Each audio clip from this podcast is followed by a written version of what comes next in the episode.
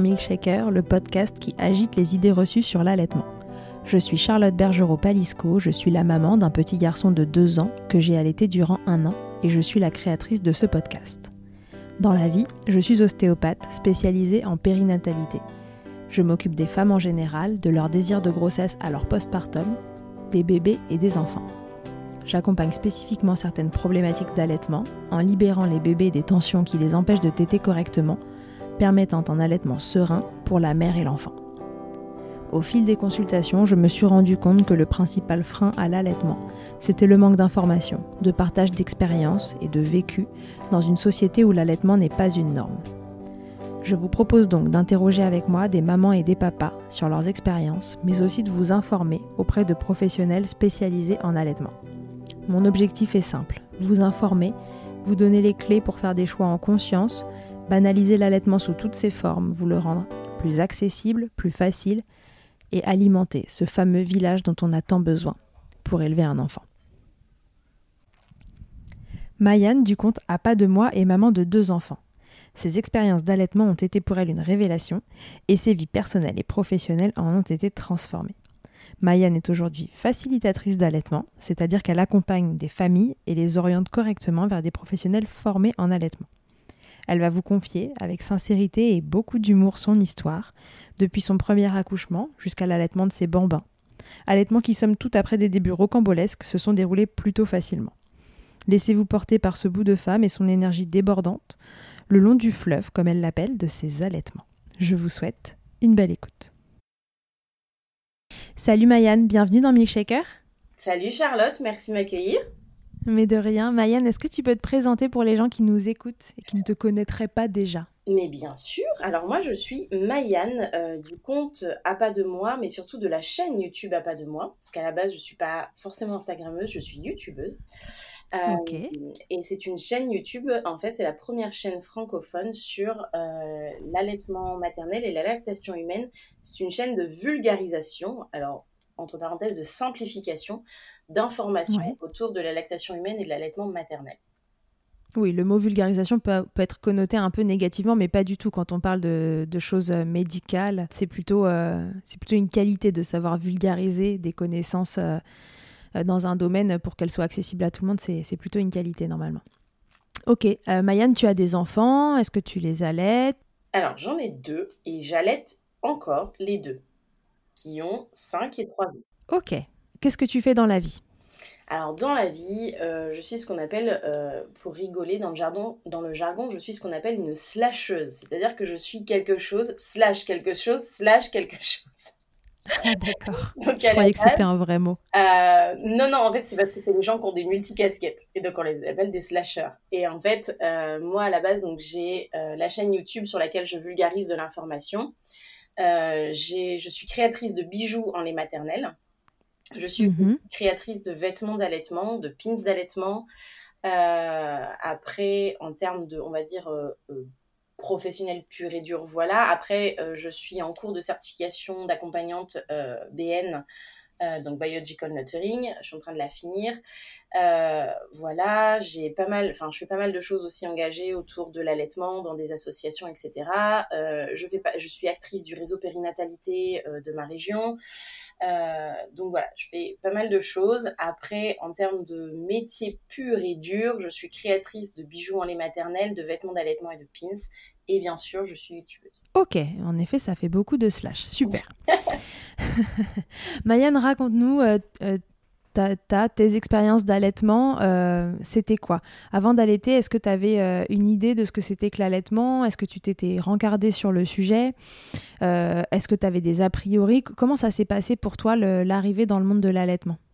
Alors, l'arrivée dans le monde de l'allaitement, c'est très flou. Et avec mon mari, on n'a pas la même vision. C'est-à-dire que moi, régulièrement, il me rappelle, il me dit, mais si, rappelle-toi, on voulait donner un biberon comme tout le monde. Et à chaque fois, je le regarde avec des yeux gros comme des billes, je lui dis, mais ne- moi, donner un mais n'importe quoi, quoi. Genre, en fait, c'est tellement, euh, tellement imprégné maintenant que je me souviens même pas de cet épisode-là, quoi. C'est assez fou. Euh, et je me souviens qu'en fait, alors nous, on est très, très, euh, on est très détendu du slip, hein, ou du soutif, hein, donc on n'avait pas d'idée précise. On n'avait pas d'envie particulière. Je crois qu'on a pris un rendez-vous à la maternité avec l'accompagnante la, en lactation qu'on a ici. Qui a un diplôme interuniversitaire de lactation humaine et d'allaitement maternel, qui est sage-femme. Et je crois que je lui ai posé des questions dont je ne me suis absolument jamais servie, c'est-à-dire la conservation du lait, comment tirer son lait, enfin des questions. Mais aujourd'hui, je me dis, mais d'où tu poses ces questions quand, quand, tu sais pas si tu vas allaiter ou pas? C'est pas les premières questions, enfin c'est pas les premières infos que tu devrais avoir en fait. Mais bon, elle est très gentiment, elle est partie de nos questions pour nous répondre, quoi, tu vois. Elle n'a pas cherché à influencer plus que ça d'un côté, de l'autre. Elle a répondu très calmement. En plus, ça a permis effectivement d'avoir euh, un contact avec elle, avec qui maintenant je travaille en plus en étroite collaboration, parce que j'interviens aussi, entre autres, euh, à la maternité euh, de ma ville. donc du coup, j'ai des contacts réguliers, etc. Et, effectivement, ben, c'est ce qu'elle me disait. Elle me dit, c'est pas grave, moi je réponds, le tout c'est que les, les, parents en face sachent qu'il y a un acteur, et puis au final, au moment où ils s'y mettent, ben, s'ils ont besoin, ils reviennent me voir vraiment plus concrètement, quoi. Voilà, on y est un petit peu parti, comme je dirais, les mains dans les poches, le bébé dans le placenta. on verra bien ce qui se passe. Voilà. Bon, vaille que vaille. Et puis, euh, et puis en fin de compte, l'allaitement, euh, ça a été une histoire un peu particulière puisque donc pour mon premier enfant, j'ai eu une césarienne d'urgence. Mais euh, j'ai fait un burn-out. D'accord. donc j'ai eu, moi j'ai eu un, j'aurais pu avoir un accouchement voix basse, tout, tout était ouvert comme qu'il faut, hein, tout, tout était nickel. Sauf que moi, pour imager, comme m'avaient dit les, sages-femmes, mon fils était resté euh, en hauteur tel un bébé de un mois en fait. C'est-à-dire qu'il n'était pas descendu, alors que le col avait bougé, tout ça. Lui, il avait la tête en bas, tout ça, mais était en fait coincé. Bon, il s'avère qu'il avait le cordon coincé autour du cou et qu'en fait, euh, il n'aurait pas pu descendre de toute façon. Euh, donc, euh, ben, dilatation, tout ça, tout va bien. Bon, j'avais demandé la péri à l'époque, j'aurais su, j'aurais pas demandé, mais bref. J'avais demandé la péri, euh, tout se passait bien, et puis à un moment donné, ça se passe plus très bien. mon fils fait d'énormes écarts, mais quand je dis des énormes écarts, c'est vraiment très mhm. grand. au niveau cardiaque. moi, bon, bah, j'ai la péri, donc je suis un peu shootée, si tu veux, ok, je déconne et tout. Et puis, euh, je vois que les sages-femmes, quand même, enfin, non, moi, je percute pas. C'est, en fait, je percute dans les yeux de mon compagnon, parce qu'on se connaît depuis qu'on est tout petit. Donc, autant te dire que nous, la conversation non verbale, elle est hyper facile. T'as vu la frayeur dans ses yeux? Ouais, c'est ça, mais sans trop comprendre. J'étais shootée quelque part, donc sans trop comprendre, si tu veux. Et puis, euh, à un moment donné, dit bon, bah, je, perce la poche des os parce que, bon, bah, ça veut pas, on va, on va essayer d'accélérer un petit peu tout ça. Elle perce la poche des os, déjà, elle fait la grimace, et puis, euh, je, la, je la vois dire à sa collègue, le liquide est teinté quand même, hein. Elle n'est pas très rassurée quand même, la madame. On rappelle juste que quand le liquide est teinté, en fait, euh, lors d'un accouchement, ça veut dire que le bébé a émis ses premières selles dans le liquide et donc en fait, c'est un signe de souffrance du bébé. Et donc, on ne le laisse pas euh, des plombes comme ça. Exactement. Voilà, donc de là, elle me dit, bah, je vais vous injecter de l'ocytocine de synthèse, histoire d'accélérer, etc. Donc on y va. Et puis, euh, bah, le bébé, moi, bien, voilà, toutes les voies étaient ouvertes, mais toujours pas de bébé à l'horizon, quoi. Enfin, et pourtant, les contractions étaient là, ça y allait, il y avait tout, hein, mais pas de, pas de bébé à l'horizon. Et puis bah là, en plaisantant, elle me dit bon bah je vais vous préparer pour la césarienne d'urgence. Des fois, ça fait venir le bébé, tu vois. Bon, bon moi détendu Ah bah oui, allez-y complètement, pas de souci. Euh, allez, on y va. Ça vient toujours pas, donc bah là, appel du gynécologue de, de, de garde. Hein, de toute façon, voilà, il fallait y aller quoi. Le gynécologue passe la porte et moi je le regarde, je fais oh bah je suis prête docteur, on peut y aller. Mais vraiment, mais d'un détendu, tu te dis la meuf, c'est pas possible qu'elle ait une césarienne d'urgence, tu vois. Elle, je, c'est pas possible qu'elle connecte la gravité du moment, tu vois. Et en fait, c'est quand on est passé dans la salle d'urgence, où du coup, euh, comme c'est une césarienne d'urgence, j'ai été séparée de mon mhm. compagnon. Là, ça a commencé un peu à plus très bien aller. Et c'est au moment où j'ai entendu scalpel, ou alors là, c'est simple. Je pense que euh, bah, ma rationalité s'est barrée à Tahiti avec le bikini et m'a laissé en plan sur la table de travail. C'est-à-dire qu'à un moment donné, il y a eu dissociation de la personne, quoi. Au moment où j'ai entendu scalpel, c'était foutu. Enfin, il y avait plus, plus. Je tremblais, mais alors comme une tarée sur la table, ils ont dû mettre deux, couvertures, mm. euh, chaudes, si tu veux, réchauffantes là, alors qu'il faisait bon en plus dans la salle. Hein. Euh, J'avais plus personne. Euh, la gentille anesthésiste qui nous avait fait la misère parce qu'elle voulait pas que mon mari reste pour la péri euh, me dit ah mais moi je suis là etc sauf que dans ma tête c'était en fait toi et moi on n'est pas copines depuis le départ donc j'en ai rien à foutre de ta gueule voilà donc ça ne m'a pas du tout rassuré si tu veux. Et puis je les entendais effectivement. Et alors dans ma tête, pendant tout, tout le truc, c'était n'oubliez pas une compresse, n'oubliez pas une compresse. Je ne sais pas pourquoi j'étais focalisée sur le fait n'oubliez une compresse. Mais tu sais, quand tu n'as plus de rationalité, de toute façon, il n'y a rien de cohérent. C'est les croyances qui, qui prennent le dessus. Et donc ce bébé sort par césarienne. Vous êtes séparés du coup dans un premier temps? Alors, ce qui se passe, c'est qu'ils le sortent. La sage-femme me le montre, mais alors elle le tient. C'est-à-dire que pour, pour donner une image quand même un peu visuelle, c'est-à-dire qu'elle a le corps dans les mains, mais le, cou est coincé dans le dans l'angle de l'index mhm. et du, du, pouce, donc ça, lui fait une tête qui pend, et il est bleu. Donc en fait, dans ma tête, ça a été, euh, elle me le présente, oh c'est un joli petit garçon, et moi je l'ai regardé, je fais, mais cassez-vous, mais comme ça en fait, du tac au tac, parce qu'en fait ma seule idée c'était, mais en fait, traduction, c'était allez le faire respirer et venez me le montrer après. Mais me montre pas un truc bleu. Et en plus, dans ma tête, c'était un truc. C'est-à-dire que c'était même pas mon bébé. Il me l'avait, enfin, ça avait tellement été, je te dis, ma rationalité, c'était tellement barré que pour moi, on avait arraché un truc de mon corps. Et c'est vraiment ce mot-là. Et on me présentait un espèce de chiffon bleu qui respire pas. Et elle me dit, oh, le beau bébé, c'est un garçon. Mais casse-toi! Va faire respirer mon gosse. Tu reviendras après quand il sera rose et tu crieras, je veux dire, à un moment donné. J'ai rationalité. Fais en sorte que ce soit rationnel pour moi, tu vois. Et en fait, euh, la pauvre, la pauvre, quand même, parce que je pense qu'elle doit avoir l'habitude, donc elle me dit, ah, mais oui, très gentille, très souriante, j'y vais, ne vous inquiétez pas, etc. J'ai même pas entendu, ne vous inquiétez pas. Et puis, euh, elle ouvre la porte, 21h11, je sais exactement à quelle heure est mon fils, l'horloge était en face. De là, eux, ils s'occupent de moi en bas, et puis j'entends le gynéco qui me dit, ah, vous l'entendez, ça y est, il crie. Et alors là, double dose de, déjà que j'avais plus de rationalité, je pense que je n'avais plus de, de mental. Enfin, je, ouais, l'hystérique, parce que dans ma tête, ça a été, oh mon dieu, je suis une mauvaise mère, je ne l'entends pas. Moi, je ne l'entendais pas en fait. Je n'entendais pas mon fils crier de l'autre côté. Et pourtant, apparemment, tout le monde l'entendait. Hein. Tout le monde a fait. On a senti dans la salle, tu sais, une espèce de gros soulagement. Il y a une espèce de tension qui est descendue. Et moi, en fait, je ne l'entendais pas. Et je tremblais tellement sur la table qu'il y avait un interne avec mon, euh, mon, gynéco qui était adorable, elle est venue me voir le lendemain, elle me dit c'est la première fois que je dois m'asseoir sur une maman pour la recoudre. Et, eh ouais. et là, tu prends conscience du truc, tu te dis... Ah, ah t'étais dans le pâté, là. L'esprit était parti. Ah non, mais il n'y avait plus personne. Non, non, mais il n'y avait plus personne là où j'étais. C'était le désert. Tu vois une boule, tu sais, qui souffle dans les films dans le désert. Je pense que mon cerveau, c'était ça. Hein. Et alors, c'est horrible parce que tu te sens pas mère tout de suite. je vais y revenir. Donc, il sort le bébé, ils lui font les soins, etc. Et effectivement, il fait le pot à pot au début avec mon mari. Je l'ai pas tout de suite parce qu'il faut le temps qu'il te. Même, je l'ai eu très rapidement, hein, mais bon, le temps qu'il referme, euh, qu'il te check, etc. quand même. Donc, euh, ça a peut-être mis. Euh... Oh, j'ai pas eu les deux heures hein, de séparation parce que ici, ils font en sorte, quand c'est des césariennes d'urgence et que le bébé finalement derrière, ça va, de vite euh, ramener bébé à, à, la maman, justement. Et donc, je pense pas que ça ait duré des heures et des heures. Moi, je m'en souviens pas. La seule chose que je me souviens, c'est que je me suis retrouvée dans, dans cette salle qui, pour moi, m'a paru un temps, mais atroce. En fait, moi, la seule chose que j'ai demandé pendant toute l'opération, c'était mon mari. Tel un enfant qui demande son doudou.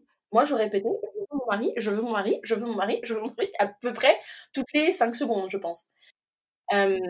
et en plus, quand je l'ai. En plus, c'est hyper affreux parce que quand il ferme la salle d'urgence, je revois sa tête.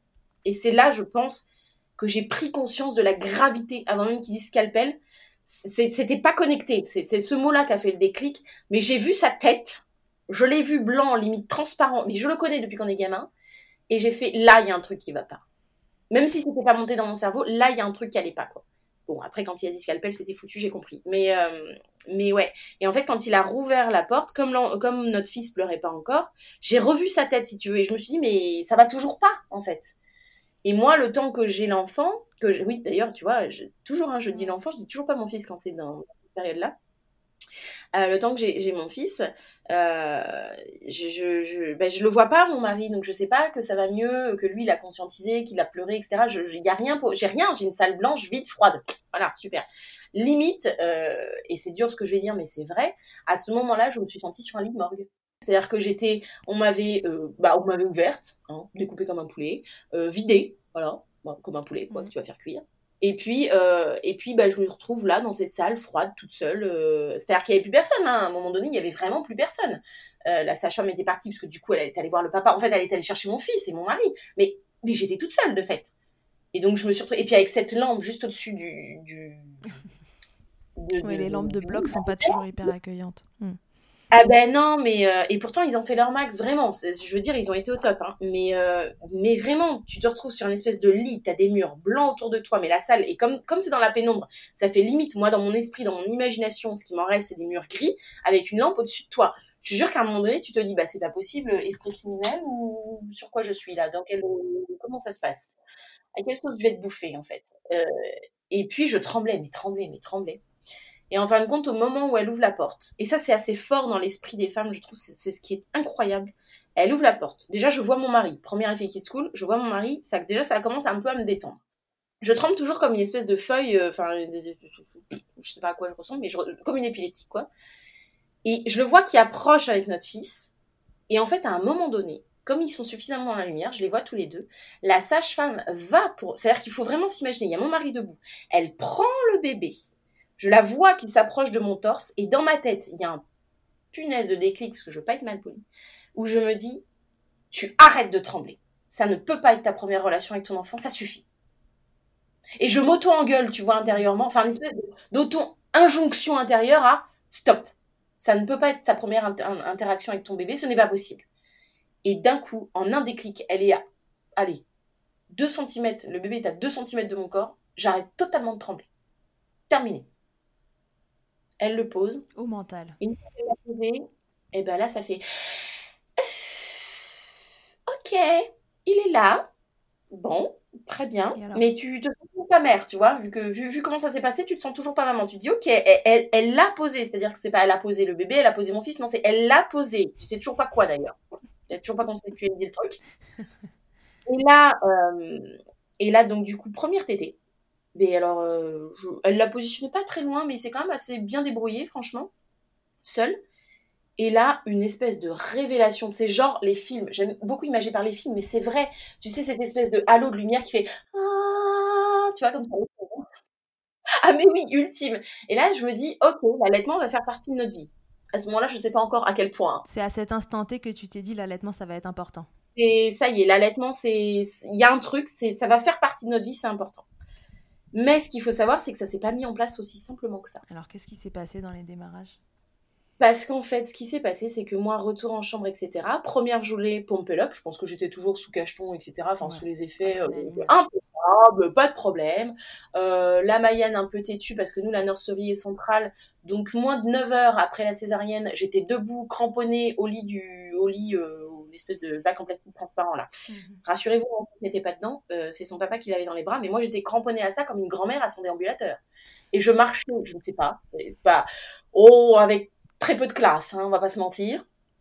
Et donc je suis allée jusqu'à la nurserie centrale et où je me suis fait, alors sermonner parce qu'elles elles m'ont pas engueulé, mais sermonner par par les sages-femmes parce qu'en fait euh, déjà quand j'ai ouvert la porte, c'est la sage-femme qui m'a fait l'hypnose pendant toute ma grossesse. Elle ouvre la porte, elle fait bah, qu'est-ce que vous faites debout? Je l'ai regardé, je suis là. Est-ce que vous croyez sérieusement que mon fils va aller à la nurserie sans moi Elle m'a regardé, fait mais il y a le papa. J'ai regardé, je fais et alors? Il est une mère très aimable, hein, la femme. Hein. Je suis quelqu'un de très aimable, visiblement, sous. Apparemment. en face de, en face d'accouchement, euh, on sent la patience. C'est ça. Donc, euh, du coup, euh, j'y étais et en fait, j'ai fait sauter deux points. Donc, de là, de mon ah. cérémonie, en me disant si on se retrouve debout, c'est très simple, on vous attache au lit. Et je l'ai regardé du tac au tac, je suis bah, si vous voulez pas me voir debout, c'est l'échange dans la chambre ou rien du tout. Ah oui, non, mais la dame est très aimable. Hein. La dame sait ce qu'elle veut, puis elle est très aimable, tu vois. Donc elles ont tout fourni au papa, parce que moi, pour le premier, il a pu rester. Elle a tout fourni au papa, elle a tout. Euh, euh, donc on avait tout dans la chambre. Première journée, ok. Et puis, euh, le 48 heures après, le soir arrive, et là, burn-out total. C'est-à-dire qu'on a une Mayanne qui se met à pleurer. Doucement d'abord. Mon, conjoint qui me dit bah, qu'est-ce qu'il y a, etc. Et là, je le regarde, je fais enlève-moi ça. Donc mon fils était au sein et je le regarde, je fais tu m'enlèves ça. Je t'enlève quoi? Et je le regarde, je regarde mon fils et je dis tu m'enlèves ça. Il dit pourquoi? Je dis c'est pas à moi. J'en veux pas. Il est mon Ouais, un baby blues un peu cogné là, à J2. Ah bah, c'est-à-dire que là, tu te prends une claque dans la gueule, hein, je vais pleurer, ne vous inquiétez pas. Tu te prends une claque dans la gueule et puis tu, enfin, toi-même, tu réalises pas et tu te dis, mais en fait, bah, j'ai pas conscientisé à ce moment-là que c'était. Alors que pourtant, mon mari me dit, mais si, t'as toujours été une mère dès le départ, puisque tu t'es levée à peine 9 heures après, parce que tu voulais l'accompagner en nurserie. Donc, si dans l'esprit de mon mari, j'étais une mère dès le départ, et dans mon esprit à moi, il y a eu une scission où, à un moment donné, je me suis dit, ben non, c'est. Enfin, c'est. Bah non, en fait, il est là, enfin, il est à l'intérieur de moi, il n'est pas sorti, en fait. Je sais pas ce qu'ils ont sorti, mais c'est pas ça. C'était pas. C'était pas un Ah ben non, c'était concrètement, ça ne s'était pas fait, quoi. Et je pense que, euh, bah en fait, bon, mon mari, on se connaît depuis vraiment qu'on est gamin, et c'est ça qui est important aussi dans, dans, cette histoire, parce que du coup, très calmement, il me répond, il me dit, oui, d'accord, tu veux dormir? Et là, je le regarde et je fonds en larmes. Il n'y avait plus rien qui sortait comme il fallait. Et je je fais Non, mais, non, mais tu comprends pas, je me. Et il n'y avait pas un mot de cohérence. Hein. Il me regarde et Oui, mais tu vas dormir, ça va te faire du bien, tu sais. Et moi, non, mais je peux pas dormir. Alors, faut savoir que dans ma tête, à aucun moment, il était question de donner un biberon à mon fils. Hein. Et donc, en fait, ce qui m'a travaillé pour m'endormir, c'était oui, mais si je te laisse, qui va le nourrir? Je suis déjà une mauvaise mère, je l'ai pas mis au monde. Si je le nourris pas, comment ça va se passer? Nanana. Et tout ça entrecoupé de sanglots incompréhensibles, bien sûr. Et à un moment donné, mon, mari se, alors je mets des guillemets, hein, vraiment, parce qu'on se connaît depuis qu'on est gosse et que c'est pas comme ça qu'il faut le voir, mais il se fâche. Il hausse le ton, en fait. Mais c'est parce qu'il a haussé la voix que mon cerveau a connecté. Il me dit, écoute, maintenant, ça suffit, tu dors. Il n'avait pas touché à mon fils, hein, il l'avait laissé sur moi. Voilà. entre coupé de sanglots, je finis par m'endormir. Et alors là, c'est un trou noir. C'est-à-dire que je suis incapable de dire ce qui s'est passé pendant cette nuit. Pas ce qui s'est passé. Alors qu'on aurait pu me voler mon fils, je ne m'en serais pas rendu compte. Vraiment un, trou noir. Et c'est le lendemain, quand les sages-femmes sont entrées dans la chambre, qu'elles ont rigolé parce que moi, je me réveille, je retrouve mon mari qui ronfle à côté, euh, avec mon fils toujours sur moi. Et je me dis, mais, bah, mais qu'est-ce qui s'est passé? Euh, Mon mari est à côté, il y a personne à côté de mon fils. Comment il a été nourri euh, Comment il a été en sécurité Qui l'a tenu Il n'est pas tombé Enfin, toutes les questions qui peuvent te passer par la tête, tu sais. Et là, la sage-femme rentre, elle me dit, ah, qu'est-ce qu'il est formidable, votre mari? Il a géré toute la nuit. Elle me dit, bah, il est là, il était sur le fauteuil qui est à côté de vous, là, il était avec, euh, avec votre fils toute la nuit, c'est lui qui s'en est occupé, qui l'a changé, qui l'a mis au sein. Ah, d'accord. Et moi, j'ai dormi, quoi. Elle me dit, non, non, mais on lui a demandé s'il voulait qu'on prenne le relais, il a dit non, euh, euh, il n'a pas voulu de, de biberon, il s'est occupé de vous toute la nuit, de votre fils et tout. Ok, mon mari ouvre un œil, je dis oh, merci chérie et tout, je raconte. Il me dit ah non, mais j'ai rien fait moi. Hein. Très pragmatique mon homme, hein, faut le savoir. Il me regarde, fait bah non, mais j'ai rien fait. Je dis, bah si, euh, tu l'as mis au sein, tu Ah non, non, non, moi il était sur toi, j'ai juste regardé où il voulait aller, et si vraiment il n'y arrivait pas, je l'ai un peu positionné, mais j'ai rien fait moi. Un papa l'étend dans l'âme, quoi. Ah bah complètement en fait, euh, du coup. un Puis alors lui vraiment, il, quand il le raconte, pour lui, il n'a rien fait. Non, c'est norm c'est juste normal. Voilà, juste il a bien remis un petit coussin à gauche, un petit coussin à droite pour pas que notre fils, tu vois, ou sur la césarienne, parce que moi j'avais calé le, le coussin d'allaitement sur ma césarienne, tu vois, pour pas que j'ai des petits coups, des petits machins. Mais, euh, mais pour lui, sans plus, quoi, vraiment. Hein. C'est bon, oui, bon, non, je l'ai regardé faire. Bon, bah, s'il n'y arrivait pas trop, je, je le descendais un peu, tu vois, histoire de, mais bon. Une fois ces premiers jours passés, il y, y, a eu des difficultés autres ou après, toi, tu t'es remise un peu euh, émotionnellement, énergétiquement, parce qu'en fait, t'étais KO, quoi? Et ben en fait, cette nuit-là m'a fait un bien absolument incroyable parce que je me suis réveillée le matin, up, fraîche comme une rose, et en fait, c'était euh, bah, c'était parti mon kiki, quoi. Allons-y, allez-t-on Donc j'ai gardé mon fils en peau à peau, à poil, lui et moi, pendant cinq jours, euh, parce que moi je suis restée cinq jours, et, euh, et vraiment, ça a été du peau à peau et, et un allaitement... Facile. À l'époque, je ne savais pas, mais j'étais positionnée en BN. De toute façon, je ne pouvais pas me mettre en vertical, j'avais trop mal. Euh, et, et, c'était, et en fait, je pense que heureusement qu'on a eu ça. Heureusement que j'ai dormi cette nuit-là, parce que c'est à partir de ce moment-là où moi, dans mon ressenti à moi, j'ai commencé à me sentir mère. Et je pense que l'allaitement et le pot à peau ont fait que finalement cette transition hormonale qui a lieu lors d'une voix basse, hein, euh, on le rappelle, il y a un complexe hormonal qui se fait au moment de la, du passage par voie basse qui fait justement cette transition de la naissance à la fois du bébé et de l'état de mère. Mm, mm. Moi, je l'ai reconstitué finalement hormonalement euh, d'une autre façon. Ok c'est les mêmes hormones qui sont en jeu, mais moi, je les ai fait, enfin, avec notre fils, on les a fait travailler euh, vraiment euh, de façon différente. Et c'est cette proximité, cette bulle, le fait que de toute façon, mon, chéri faisait videur à l'entrée, hein, c'est-à-dire est-ce qu'il y a vraiment besoin du sein ou pas, voilà, pour qu'on soit le moins coupé possible. On avait de toute façon coupé un maximum de visites, je crois qu'on a dû en avoir peut-être deux, trois, pas plus, et très courtes. Donc du coup, on s'est pas trop crevé non plus. Enfin, moi, j'étais pas trop crevé avec ça. Et je pense que c'est le fait qu'on était complètement dans notre bulle, mais complet qui a fait que au final cette voilà, ce complexe hormonal a pu se rejouer différemment. Et c'est là où moi, ça y est, j'ai réussi à connecter et à me sentir maman. Et heureusement que l'allaitement s'est bien passé parce que finalement, j'ai pas eu plus de difficultés. Alors j'ai eu mal, oui, euh, les premières 24 heures. Ouais, mais c'est anecdotique. C'est vraiment anecdotique quand on sait qu'aujourd'hui, qu'en réalité, mes deux enfants ont des freins. C'est-à-dire que moi, je, je fais partie des mamans dont les enfants ont un frein et qui n'est pas restrictif pour l'allaitement, qui n'est pas mm, mm, embêtant. Mm. Et de toute façon, on s'en est jamais aperçu jusqu'à très très tard. Oui, donc c'est que la fonction euh, est OK. Et avoir un frein, si ça fonctionne, c'est pas grave. Voilà, ça, ça, fonctionnait très bien. Je pense que le fait qu'on était effectivement en, BN, c'est-à-dire en position euh, semi-allongée pour moi et lui sur moi, ventre, euh, son ventre contre le mien, etc., on fait que ben voilà, ça a bien matché. et il n'y a pas eu plus de soucis que ça. Et, effectivement, à partir de là, bah, ça a été.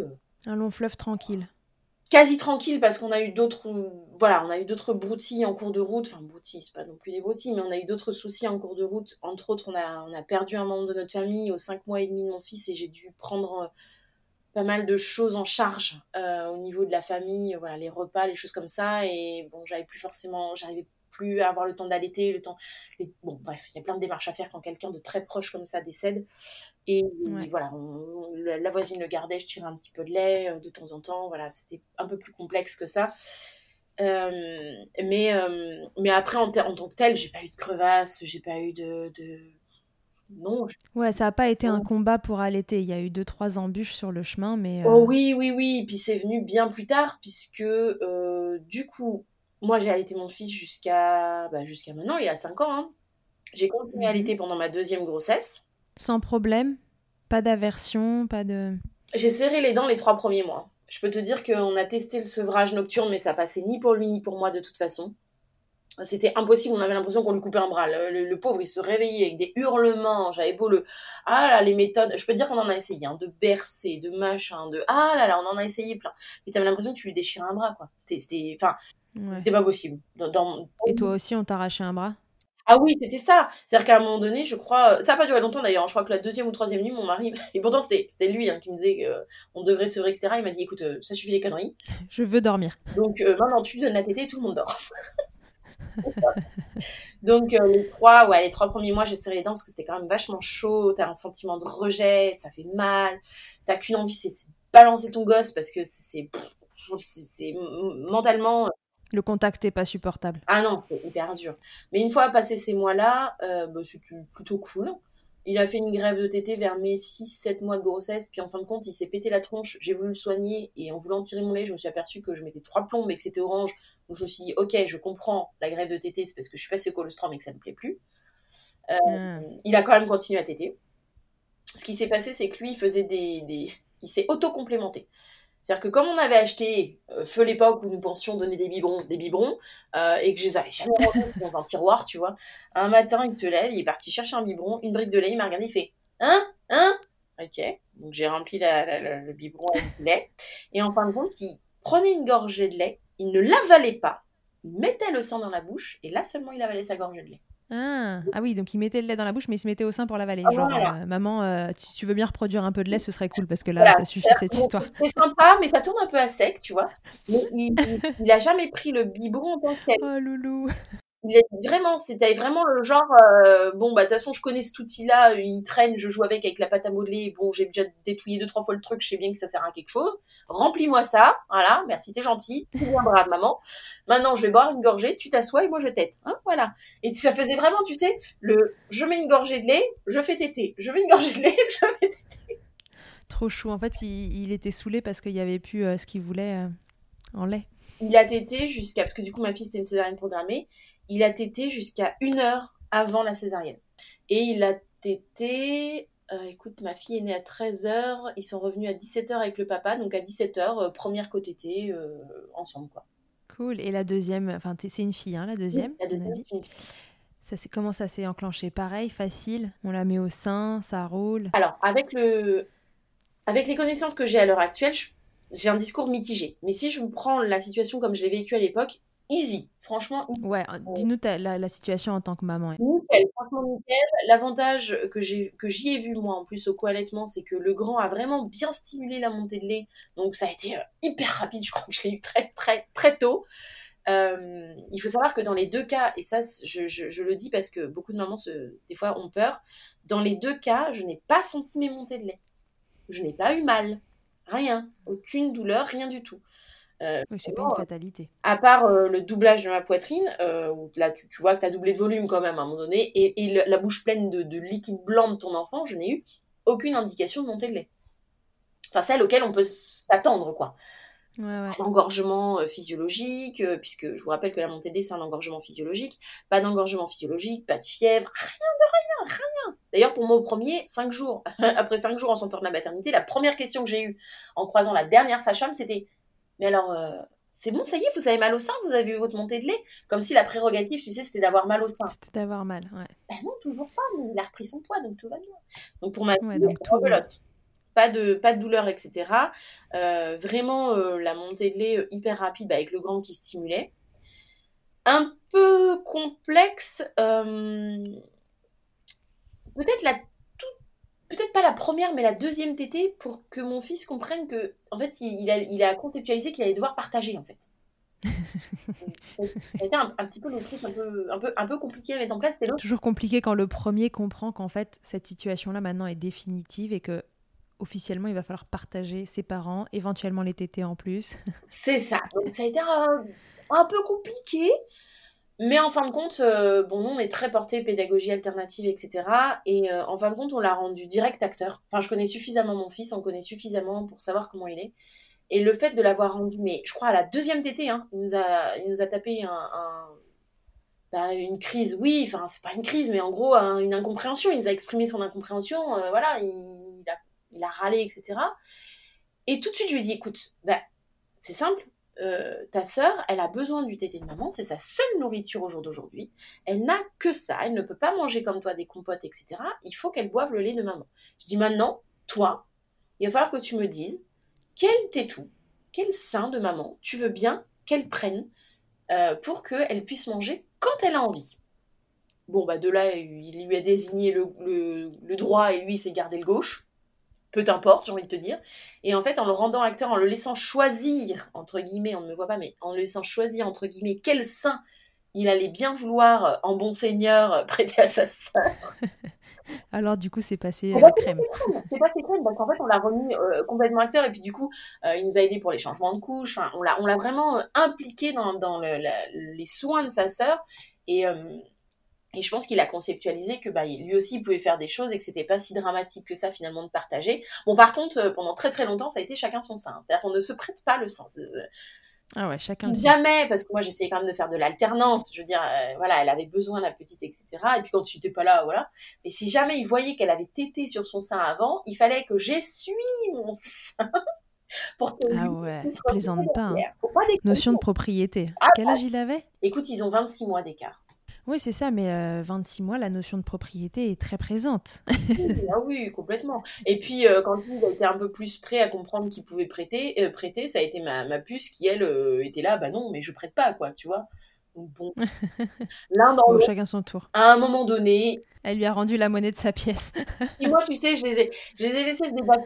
Telle la mère lionne qui voit ces deux lionceaux se, se dispatouiller, se, se, trapouiller entre eux. Là, moi, je dis, oh, écoutez, allez, débrouillez-vous, hein, voilà. Arrangez-vous, moi je suis assise là, vous me dites quand vous êtes décidé. Là, j'ai les nibards à l'air, débrouillez-vous. Ok. Mais alors, tu, faisais quoi euh, avant euh, ta première grossesse? Euh, Dans la vie, tu faisais quoi? Est-ce que tu as dû reprendre le boulot à un moment? Est-ce que tu as, tout de suite switché sur, sur ton boulot actuel? Très particulier, puisqu'à la base, je suis éducatrice spécialisée. Ça, c'est vraiment mhm. le diplôme de base, le métier de base, etc. Ensuite, j'ai été employée familiale, donc où je me suis occupée d'enfants chez eux, dans leur domicile à eux, etc.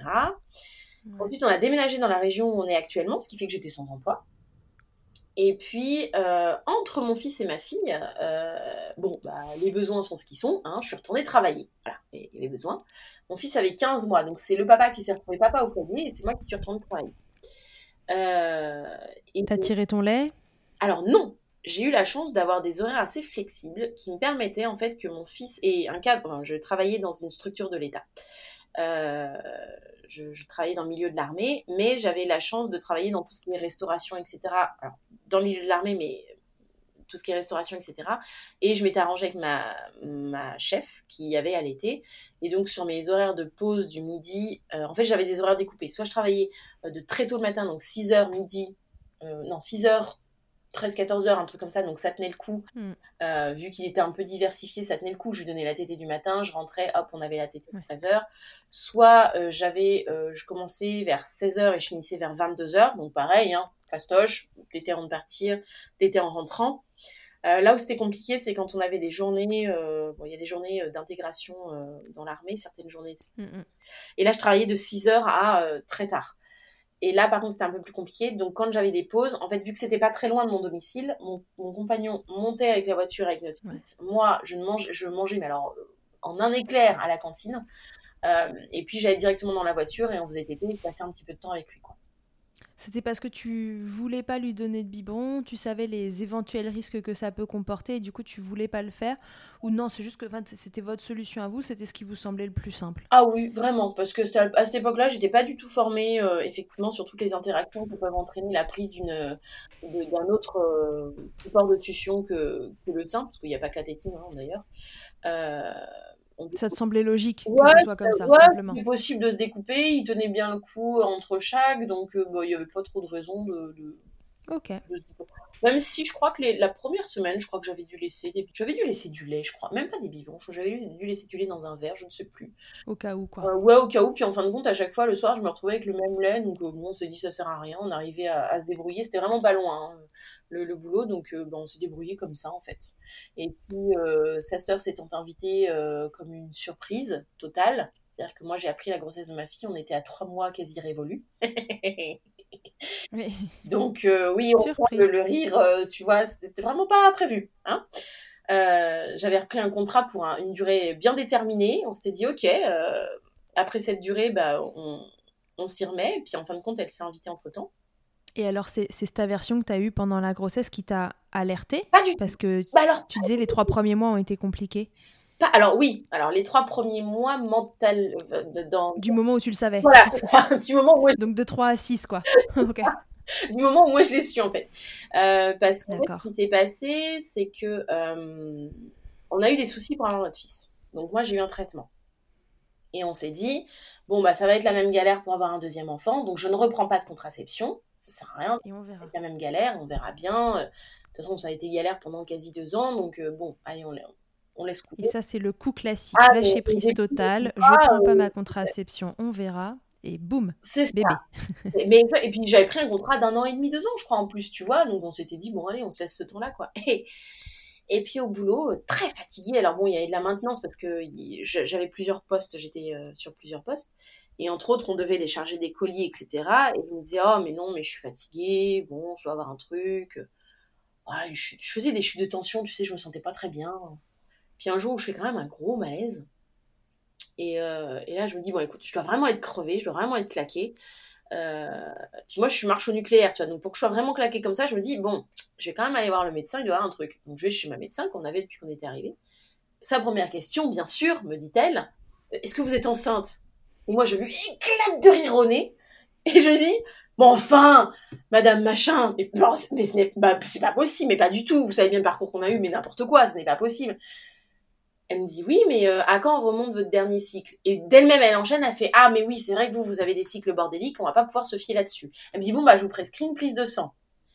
Oh, moi je, je oh, bah oui, moi, si vous voulez, je vais vous la faire votre prise de sang, bien sûr, hein, n'importe quoi. Et nous les résultats sont très rapides, hein. donc on a eu les résultats le soir. Et donc le soir, on arrive, c'était la même. Faut savoir que c'était la même infirmière qui m'avait fait ma prise de sang pour la grossesse de mon fils. Et là, elle me regarde, elle me tend l'enveloppe avec un demi-sourire. Parce que j'étais quand même arrivée en me disant Non, mais de toute façon, c'est pas possible que je sois enceinte. Avec un demi-sourire, elle me dit Je ne sais pas quoi vous dire. Donc, elle me donne l'enveloppe, je l'ouvre. Et moi, je dis Bah écoutez, je, pense que inconsciemment, je Je ne comprends pas les résultats. Alors que je sais très bien lire les résultats. Elle me dit Bah, il a marqué que vous êtes enceinte. Et je la regarde, je fais Et du tac au tac, tu sais, mais vraiment, moi, des fois, je. Genre, je Oh bah tu déconnes Mort de rire, elle me regarde, elle fait bah non, pour le coup, je plaisante pas. Là, c'est non, c'est pas une blague. Mais moi, je suis un peu contente parce que c'est la deuxième fois que je vous l'apprends, mais je sais pas si je dois être contente, comme je l'avais vu euh, moult fois pour mes prises de sang, parce que j'étais, euh, euh, comment, j'étais négative à la toxoplasmose pour mon fils, donc si tu veux, voilà, il y a une espèce quand même, tu, tu, te connais pas, t'es pas copine, mais tu as l'habitude de voir les mêmes visages, si tu veux. Donc, un peu embêtée, elle, elle sourit, elle me dit, mais moi, je suis contente, c'est la deuxième fois que je vous annonce une grossesse, elle me dit, mais après, je sais pas trop. Et genre, je fais, ah, si, si, si, mais vous pouvez être contente. Puis dans ma tête, j'étais contente, tu vois. oui, oui, vous pouvez être contente. Enfin, il y a pas de souci, tu vois. J'étais contente, machin, je ressors du cabinet.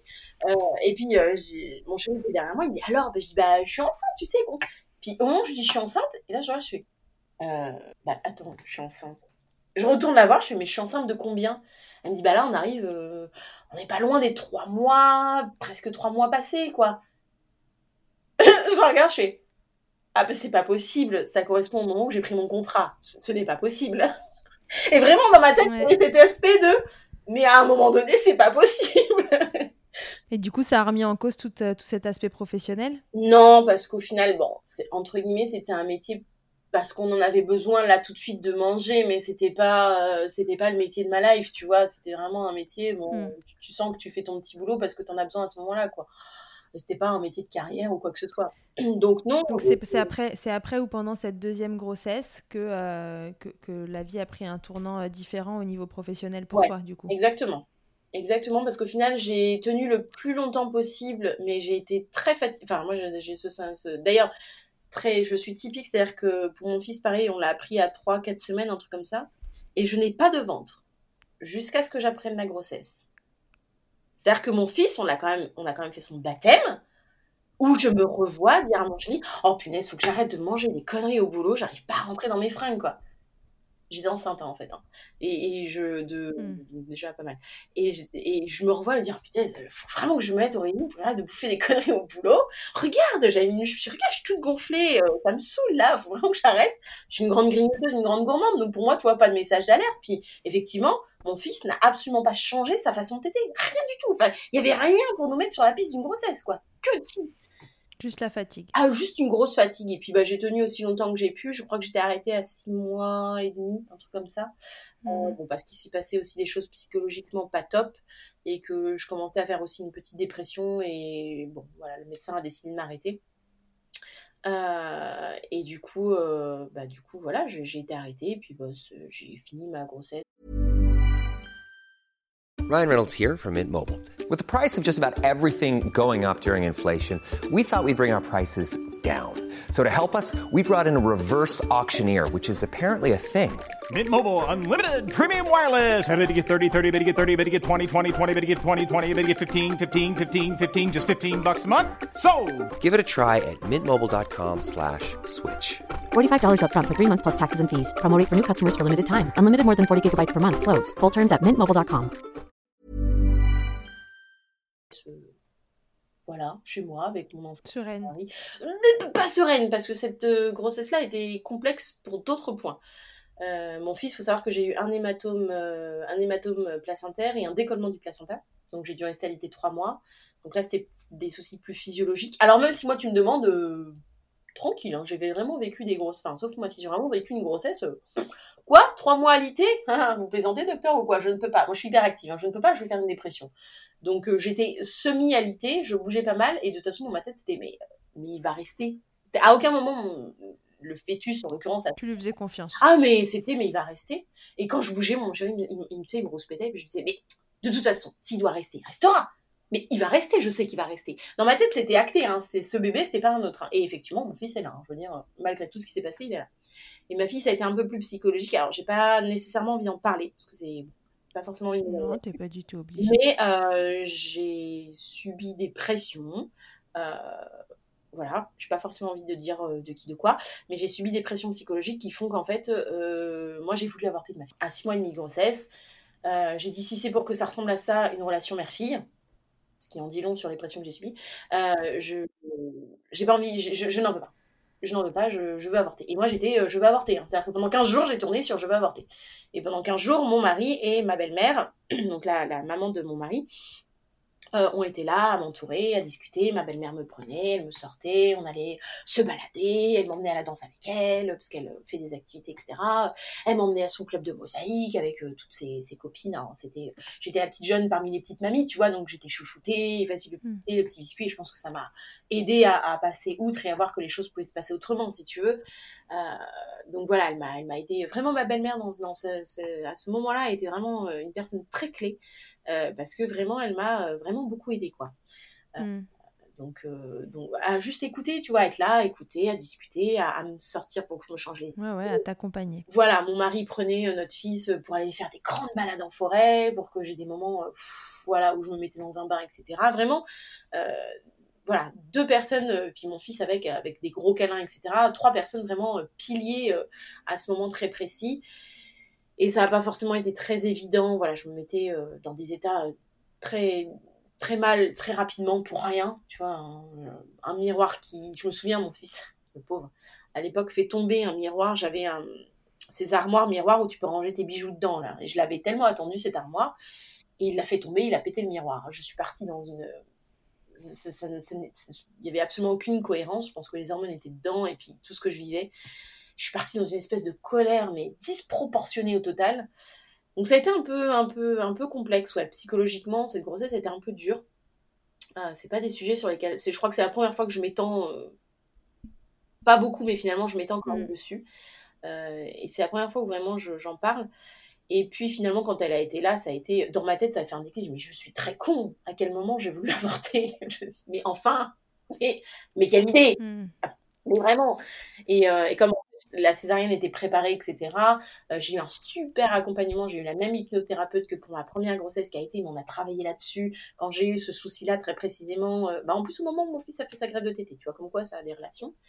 On a tout de suite travaillé dessus. Il y a bah, elle aussi, ça a été vraiment un gros pilier d'ailleurs. Je, je, dis trois, mais non, elle a, elle a vraiment joué un rôle hyper important. C'est une sage-femme qui faisait de l'hypnose prénatale. Et, euh, et, on a vraiment travaillé sur ces points, etc., me trouver d'autres pères, euh, voilà, pour, pour, considérer la féminité et la maternité. Euh... Et est-ce que du coup, un peu de la même façon, l'allaitement euh, avec ta fille t'a permis de, tu vois, de, de connecter une fois qu'elle était là, vu que ça n'avait pas été facile pendant la grossesse cette fois-ci? Oui, et en même temps, j'ai un peu, enfin, en même temps, j'ai connecté, et j'ai culpabilisé cette fois-ci, parce que je me suis dit, mais à quel moment en fait j'ai voulu avorter? Je suis con ou quoi? Enfin, mais enfin, mmh. la septième merveille du monde. À quel moment Et on a, en plus, elle et moi, on a une relation mais ultra fusionnelle. Faut, faut vraiment le savoir. C'est un truc de ouf. Hein. Euh, ma fille, je peux l'emmener avec moi en réunion professionnelle pendant trois heures. Elle ne montera pas. Elle restera sur mes genoux. Bah, comme quoi, ne vous inquiétez pas forcément des ressentis que vous avez sur le moment. Euh, les bébés, quand ils arrivent, euh, ah oui, oui, oui, parfois nous saisissent comme ça. Et puis, si c'est pas le cas, il y a des gens, en effet, qui sont là pour, pour aider et accompagner les mamans. Ça, c'est voilà, c'est pas, pas trop le sujet de Milkshaker, mais ne restez jamais seul dans un, dans un moment comme ça où, euh, où votre cerveau euh, vous, vous, dit des trucs que vous n'avez pas envie d'entendre en plus, euh, faites-vous accompagner. C'est le meilleur moyen pour, pour sortir la tête de l'eau. Ah, mais complètement. Et d'ailleurs, moi, c'est souvent ce que je conseille aux, aux, mamans qui viennent discuter avec moi ou quoi. Je leur dis, mais c'est simple. Si tu as un truc, un truc à glisser dans ta valise de maternité, c'est un petit carnet où tu auras noté des numéros de personnes ressources. Si tu n'as qu'un truc à emmener, c'est ça. Des slips, jetables, ils en ont à la maternité. Des couches pour les, euh, les tranchées, ils en ont à la maternité. Ils en ont. Euh, un pyjama, au pire si t'en as pas, ils ont toujours deux trois euh, trucs à faire qu'ils ont dans des placards pour dépanner les parents. Il y a toujours ce qu'il faut. T'as pas d'affaires pour ton bébé, des fois ils ont deux trois trucs dans les placards pour dépanner, t'inquiète pas. Par contre, il y aura jamais personne pour te donner euh, le numéro d'IBCLC proche de chez toi, ou euh, ta meilleure copine, ou euh, ta mère, ta belle-mère, ou peut-être ton, kiné, ton ostéo, ton chiro, la personne avec qui tu t'entends bien et qui tu t'es livré pendant neuf mois. Il y aura jamais personne pour te filer ce numéro-là et pour y penser surtout. C'est un petit bout de papier incarné quelque chose avec les numéros qui sont importants pour toi. À l'heure actuelle, on a les réseaux sociaux qui sont magiques pour ça, donc tout de suite, bah, tu checkes ta liste de réseaux, tu vois la personne que tu as envie et tu ne restes pas seul. Surtout pas. Ouais, non, surtout restez jamais seul. Comment toutes ces expériences de... On a parlé plus que d'allaitement, on a parlé de, de, de, périnatalité, quoi, de cette période de, de postpartum aussi, de, de, grossesse, qui ne sont pas toujours des périodes faciles. Qu'est-ce qui fait qu'aujourd'hui, euh, bah, ton métier, euh, ça, tourne autour euh, quasi exclusivement de, l'allaitement, finalement? Qu'est-ce qui a fait basculer ça? Alors, en fait, ce qui a fait basculer ça, c'est notre premier enfant. Donc, c'est notre fils. donc, nous, il faut savoir qu'on est en instruction en famille. Donc, les enfants ne vont pas à l'école. Mmh. Donc, on rencontre beaucoup d'autres familles qui, sont, qui, font la, qui accompagnent leur enfant de la même façon. Et puis, on a finalement fait connaissance et, pardon, lié d'amitié avec des amis, où on s'est dit, ah, mais en fait, il n'y a pas d'association dans le coin qui nous correspond, qui nous plaise, etc. Donc, on a monté ensemble une association autour de, voilà, de la, la parentalité bienveillante et de l'accompagnement positif des enfants. Et puis, de fil en aiguille, bah, quand, tu, quand tu es dans ce genre de, d'association et de thèmes d'association, bah, tu en viens forcément à parler d'allaitement si tu veux. Puis comme tu allaites toi-même, il y a les mamans te voient, donc euh, ça se passe, le mot se passe, et puis euh, c'était devenu aussi une asso où finalement on pouvait trouver des ressources d'allaitement. Euh, et je ne sais pas pourquoi d'ailleurs, je, serais incapable, il faudrait que je demande à ma copine. ah oui, parce qu'on se partage, on se partage sur deux villes en fait. Et il y avait plus de demandes côté allaitement dans ma ville, au final. Donc ben moi je, faisais des petits cafés par an, puis au final assez régulièrement on en revenait à parler d'allaitement dans ces cafés par an. Donc ben, je conseillais deux trois lectures, euh, les livres qui sont très très bien faits, la Leche League, euh, l'art de l'allaitement maternel de la Leche League. J'avais lu beaucoup celui-là, puis d'autres. Euh, il y a les petits ouvrages de Claude Didier Jean Jouveau qui sont géniaux. Enfin voilà des, mmh des petits ouvrages comme ça de ci de là. mais à chaque fois j'avais le même retour. Alors déjà c'était des parents qui étaient déjà parents donc pas le temps de lire. Pas le temps de se taper un gros pavé comme ça. Ou alors, c'était des parents qui n'étaient pas encore parents et des, gros livres euh, qui pourtant sont vraiment top, hein, je le redis sur le fond, etc. Mais sur la forme, faisaient peur. Parce qu'en fait, il y avait tellement tout dedans que ben, ça en devenait un peu oppressant et angoissant pour la maman sainte, si tu veux. Et moi, il faut savoir que j'ai une fratrie de plusieurs frères et sœurs, et je me suis dit, mais bon sang, c'est moi l'aîné. Et je me suis dit, mais bon sang, j'aimerais bien que mes frères et sœurs, ils aient accès à toutes ces informations, mais plus facilement. En fait, avant, avant, avant, de, avant même d'avoir des enfants, ou alors vraiment en début, etc. Mais que ce soit, euh, bah, que ce soit fun, un peu, pas dépoussiéré, mais voilà, quelque chose un peu plus moderne peut-être. On voit que les gens, les livres n'ont pas trop le temps, etc. Et là, je, je, réfléchis, je réfléchis. Bon, nous, il faut savoir qu'on travaille dans l'informatique. Hein. De base, mon, compagnon travaille dans l'informatique, etc. On est, on est, très, très geek, vraiment beaucoup, trop. mais c'est pas grave, on le vit bien. Et on se dit, on sent, mais quel canal, etc. Et puis là, on se dit, bah oui, mais YouTube, en fait. YouTube. Enfin, c'est. Oui, c'est le canal des 15-25. Euh, ouais, allez, YouTube. La première fois que tu fais une vidéo YouTube, tu, tu, c'est plus qu'un coup de pied au cul que tu te mets quand même, hein, parce qu'il faut. C'est pas évident, hein. Euh, c'est dur. Euh, et donc j'ai eu YouTube avant même d'avoir Instagram, tu vois, pour te dire. Bon, à quelques mois près. Hein. Euh, et, en fait, bah, j'ai commencé à faire des vidéos YouTube. Mais pour les vidéos YouTube, j'avais forcément besoin de creuser encore plus les sujets que j'abordais. Et donc, je, suis devenue autodidacte, en fait, à me lire des, euh, à me lire des, comment, des études en américain, à, euh, aller chercher, farfouiller, trouver des, documents, euh, d'ailleurs des super documents édités par des professionnels, mais que, que tu trouves pas comme ça. Enfin, si tu te donnes pas la peine de chercher, tu les trouveras pas, quoi. Euh, à, fouiller le net vraiment. bon, puis je te dis, j'ai un compagnon qui travaille dans l'informatique, donc pareil, à m'aider à fouiller vraiment le net, à la recherche d'informations qui soient viables, qui soient récentes, etc. Et donc, en fait, en aiguille, je me suis formée en autodidacte, si tu veux. Euh, donc après, tu t'es formée au gré des découvertes que tu as faites. après, moi, j'avais aussi mon bagage éducatrice spécialisé et moi, j'ai fait un, bac sciences médico-sociales. Donc, j'avais quand même des notions derrière de chimie, etc., qui m'ont quand même pas mal aidé à comprendre tout ce que je dis, tu vois. Puis après, dès que tu comprends pas, bah, tu recherches ce que tu comprends pas. Donc, ça m'a aussi amené à faire des recherches beaucoup plus euh, chimiques, organiques, euh, pour vraiment comprendre euh, tout, euh, tout, le, tout ce que je lisais, si tu veux. Hein, comprendre mm, mm. telle molécule, il bah, faut savoir comment elle se compose, c'est quoi son écriture chimique, enfin, le tableau périodique, là, là, tu remets les... as l'impression de refaire des études. Hein, vraiment, quand tu fais un autodidacte, il faut, faut, y aller. quoi. Hein. C'est c'est pas si simple que ça. Et alors aujourd'hui, du coup, donc cette chaîne YouTube, elle est là pour informer les parents ton rôle à toi, tu dis, euh, tu dis que tu es facilitatrice euh, d'allaitement.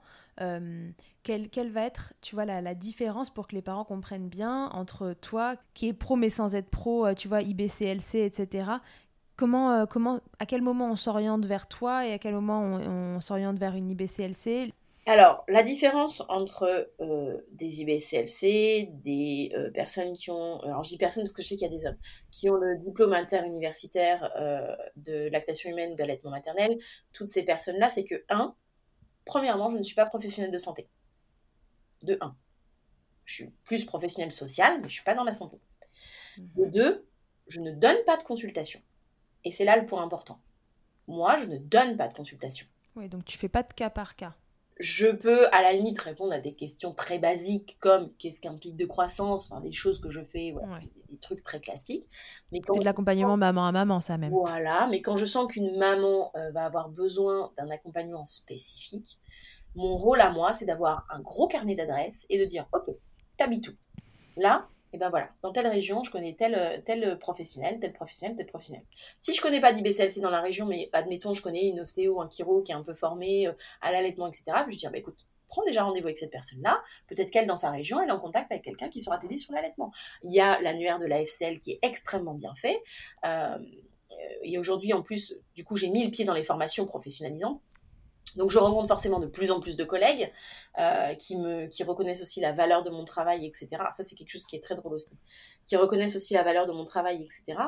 Et, du coup, ben, j'ai leur carte de visite. J'ai un, voilà, moi, mon, rôle, c'est d'avoir un gros carnet d'adresses. En gros, je suis un peu le, le pansement, si tu veux. Voilà. Euh, je, vais apaiser les mamans, les rasséréner, oui, euh, je comprends, écouter, etc.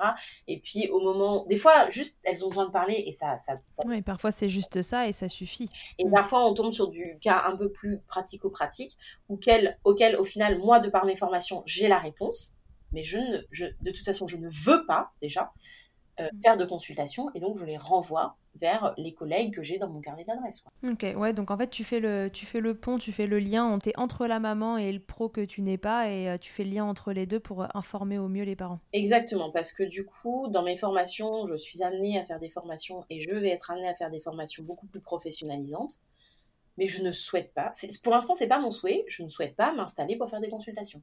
C'est pas, c'est pas pour le moment. C'est pas ton objectif en, l'état des choses, c'est pas mon objectif. Même si je kiffe faire ces formations professionnalisantes et que euh, je, je, suis très contente d'avoir les certifications que j'ai et que je vais avoir au fur et à mesure. Mais pour le moment, m'installer moi, non. Alors en fait, pourquoi? Parce que tout simplement, ça ne correspond pas à l'heure actuelle à la vie qu'on souhaite mener. En fait, nous, on est, on est en instruction en famille et notre idée, c'est de voyager avec nos enfants. Donc m'installer. Oui, donc c'est pas compatible avec une installation en libéral. Eh ben non, du coup c'est pas du tout compatible. Donc je ne dis pas que je ne le ferai pas. C'est juste que au jour d'aujourd'hui, c'est pas le souhait que j'ai pour notre vie de famille aussi. Je, je vais en acquérir les compétences. J'en ai déjà un bout de compétences. Je vais en acquérir d'autres, mais c'est pas ce que je souhaite pour l'instant. Et en plus de ça, je n'ai pas, euh, je n'ai pas envie. je vais me faire taper par, sur les doigts par mes collègues, mais elles le savent. Je n'ai pas envie euh, de me formaliser dans un carcan euh, d'une profession particulière. Quelle qu'elle soit. Tu as envie de toucher à tout, que ce soit la parentalité, allaitement, en fait, euh, tu as envie de rester. Euh, comme, c'est, non, c'est même pas forcément parentalité, je vais expliciter. En fait, pour moi, l'allaitement, et quand tu es facilitatrice d'allaitement, quand, quand, tu fais de la vulgarisation, surtout quand tu fais de la vulgarisation, c'est surtout ça, tu t'aperçois que tu ne peux pas voir un, un sujet par un seul prisme. Donc aujourd'hui, oui, je fais des formations dans l'allaitement, mais je ne fais pas que des formations dans l'allaitement. Je fais des formations en anthropologie, en sociologie, en pédiatrie, euh, en ethnopsychologie, en ethnopathologie. Tu t'aperçois en vulgarisant que tu ne peux pas voir l'allaitement, surtout quand tu fais de la vulgarisation, c'est surtout ça qui est important. Surtout quand tu fais de la vulgarisation, tu ne peux pas euh, te contenter de voir l'allaitement par un seul biais.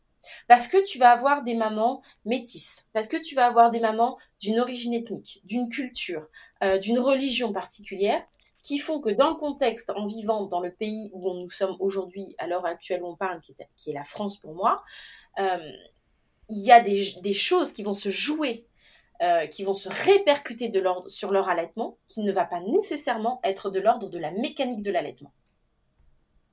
Ouais, donc toi, tu essayes en fait de, de, de, te former au maximum pour essayer de, de savoir regarder du prisme euh, duquel les gens euh, regardent eux, c'est ça? Exactement. Ça m'est arrivé d'orienter des mamans, euh, de par mes études éduques, du coup j'ai aussi un autre carnet d'adresses qui est très pratique, ça m'est arrivé d'orienter des mamans vers des ethnopsies.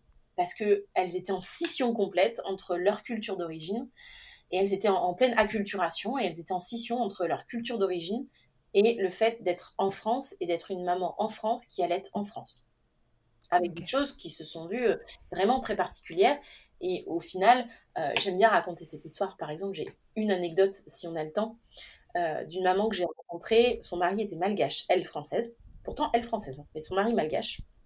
Des problèmes d'allaitement, à plus savoir qu'en faire, à, faire visite d'IBCLC sur visite d'IBCLC.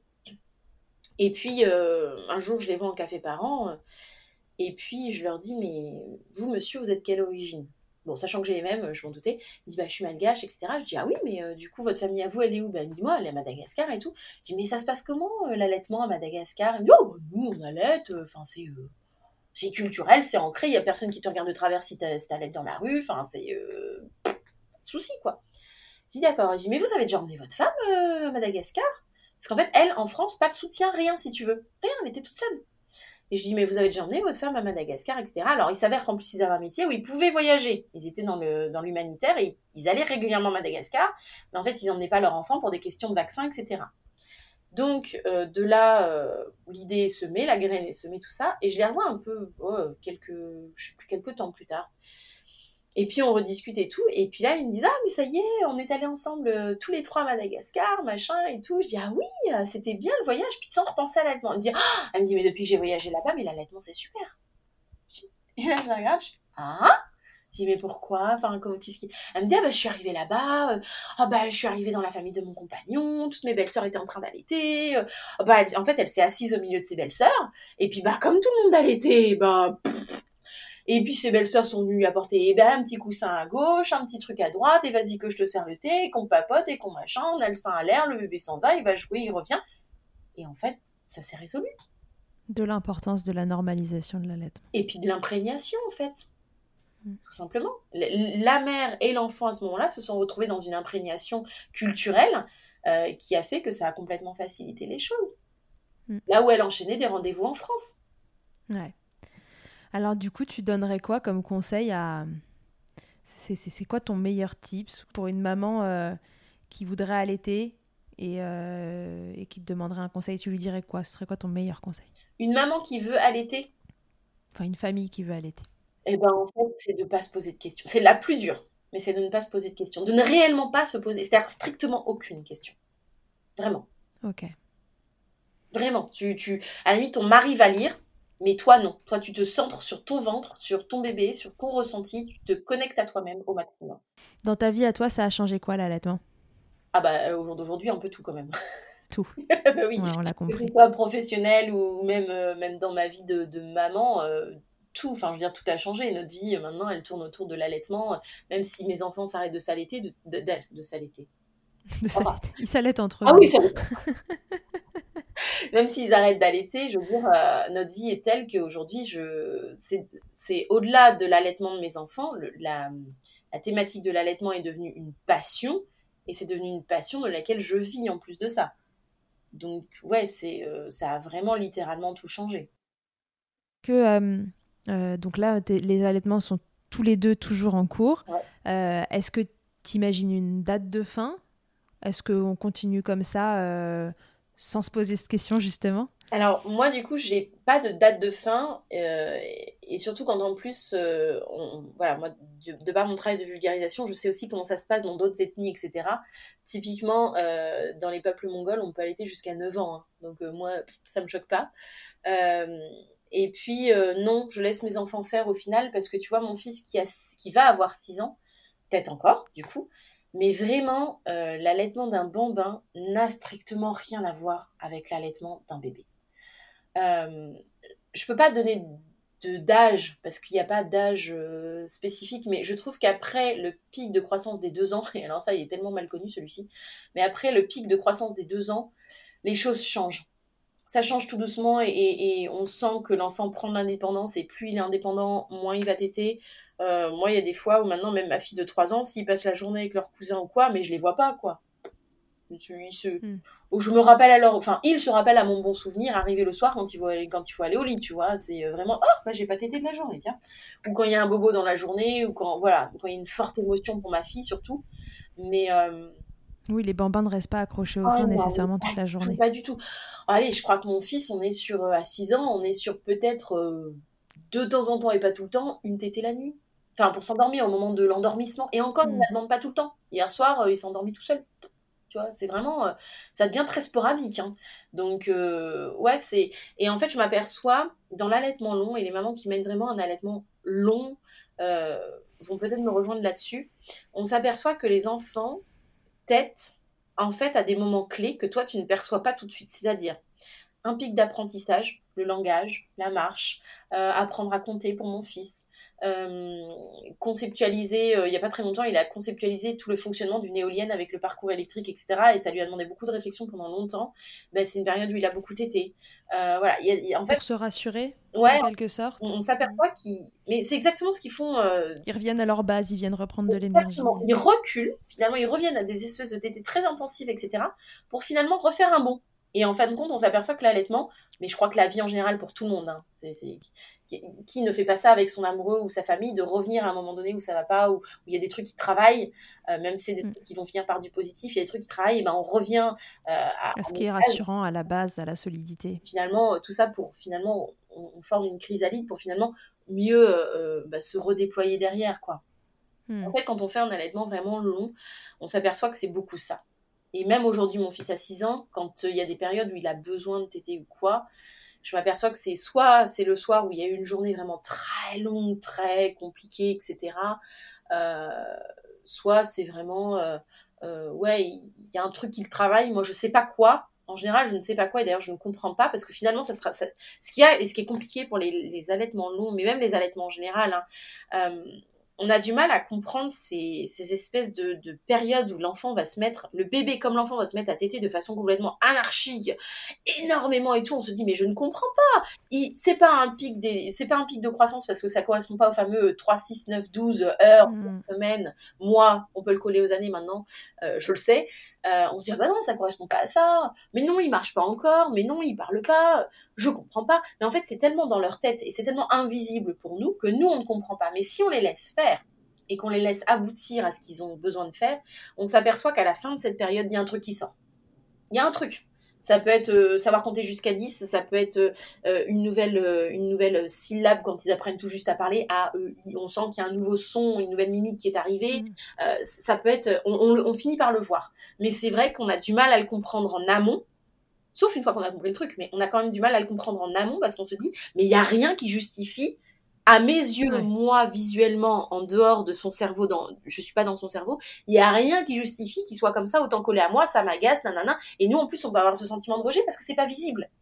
On comprend une fois que c'est fini. C'est un peu comme les dents. Tu sais, ils sont ronchons, machin, et en fait, tu comprends pourquoi ils étaient ronchons une fois qu'elle est dehors, et tu fais Ah bon, bah c'était ça, mais avant ça, tu, ça, peut durer des mois. Le truc, c'est que bah, nous, en tant que maman allaitante, parfois, moi, ça m'est arrivé de perdre patience, où je me disais Mais j'en peux plus, j'ai laissé en feu, quoi, lâche-moi, j'en peux plus, j'ai mal, tu, tu passes la nuit complète, la journée complète, j'ai pas de crevasse, mais tu sais, c'est le syndrome, j'appelle souvent ça le syndrome des, des, lèvres sèches en hiver, tu sais, quand tu les lèvres, et puis plus tu les mouilles, plus de toute façon tu vas les assécher, et ben c'est exactement ça. C'est-à-dire que plus l'enfant t'aide, plus t'as l'impression que t'as les seins qui sont riches comme une vieille toile de jute, et t'as super mal au sein, sans avoir de crevasse ni rien, tu sais.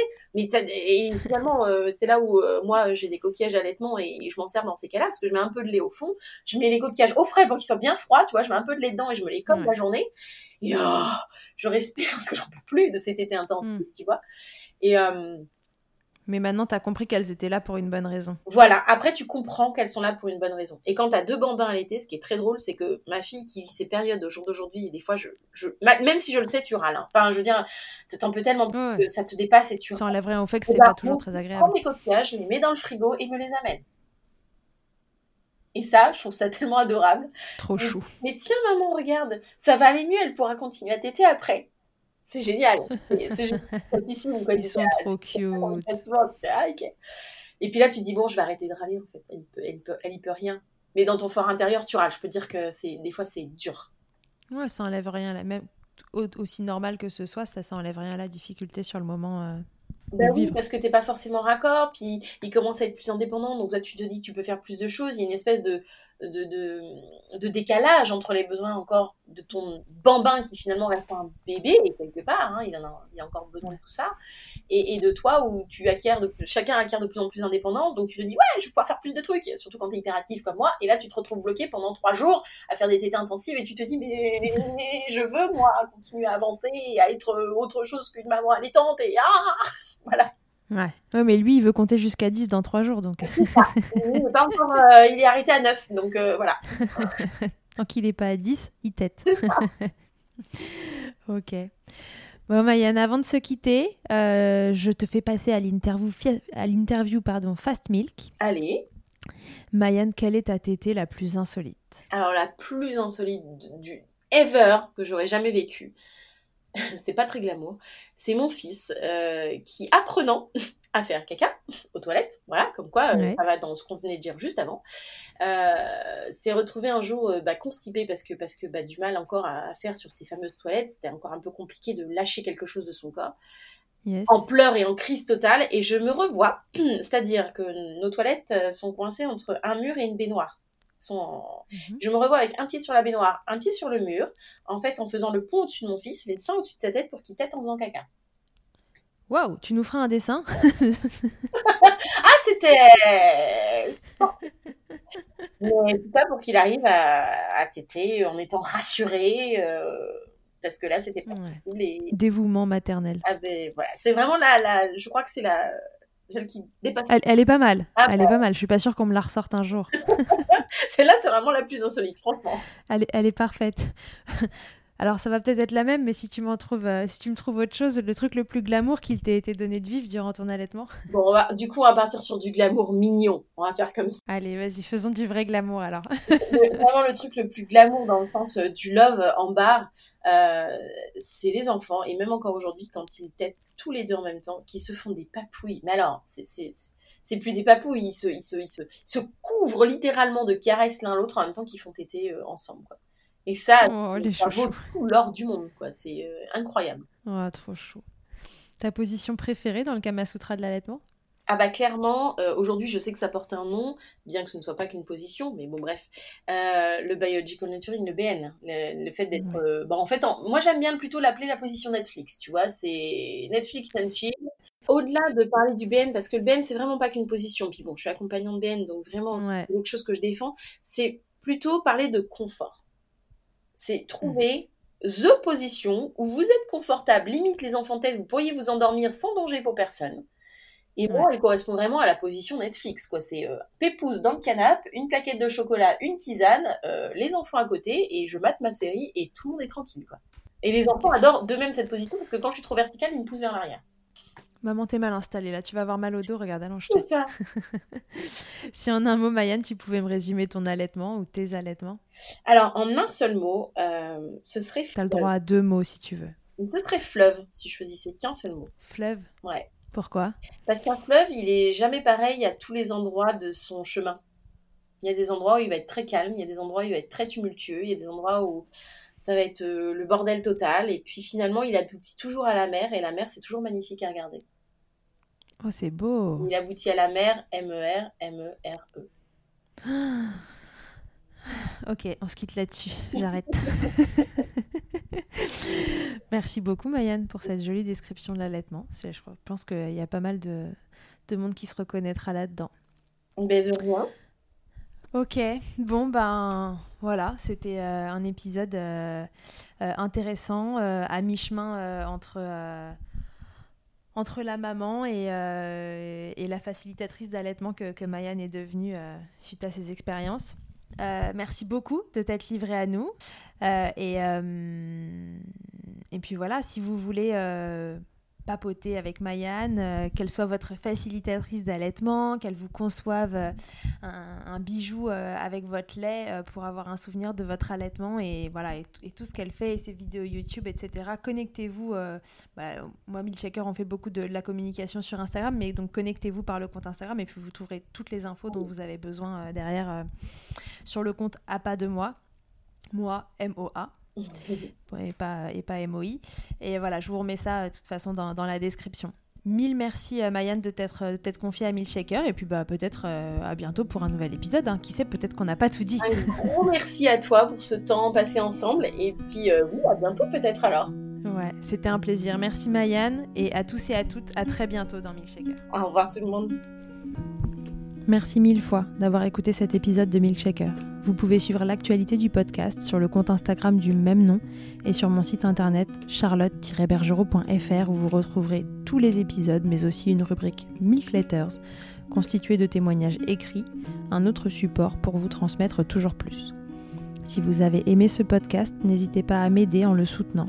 Pour cela, je vous invite à vous abonner, à laisser un commentaire, à lui attribuer 5 étoiles en fonction des plateformes ou encore en en parlant beaucoup, beaucoup, beaucoup autour de vous. Je ne vous présente plus Emma et son titre I'll Be There qui continue de nous accompagner. Et je vous dis à très vite pour un nouvel épisode. D'ici là, n'oubliez pas, prenez soin de vous, milkshakez autant que vous le voudrez et bousculons ensemble les idées reçues sur l'allaitement maternel. I hate to see you down. Can't stand to know you're hurt.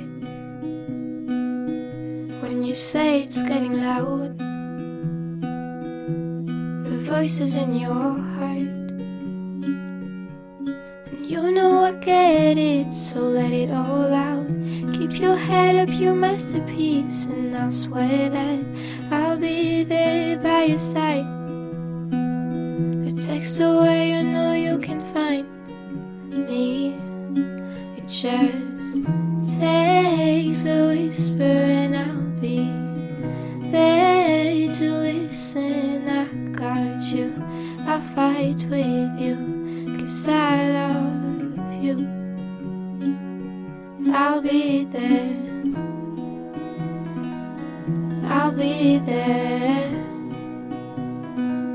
Oh, I'll be there. I'll be there. I know I'm not perfect. Sometimes I look myself. Hope you know I care.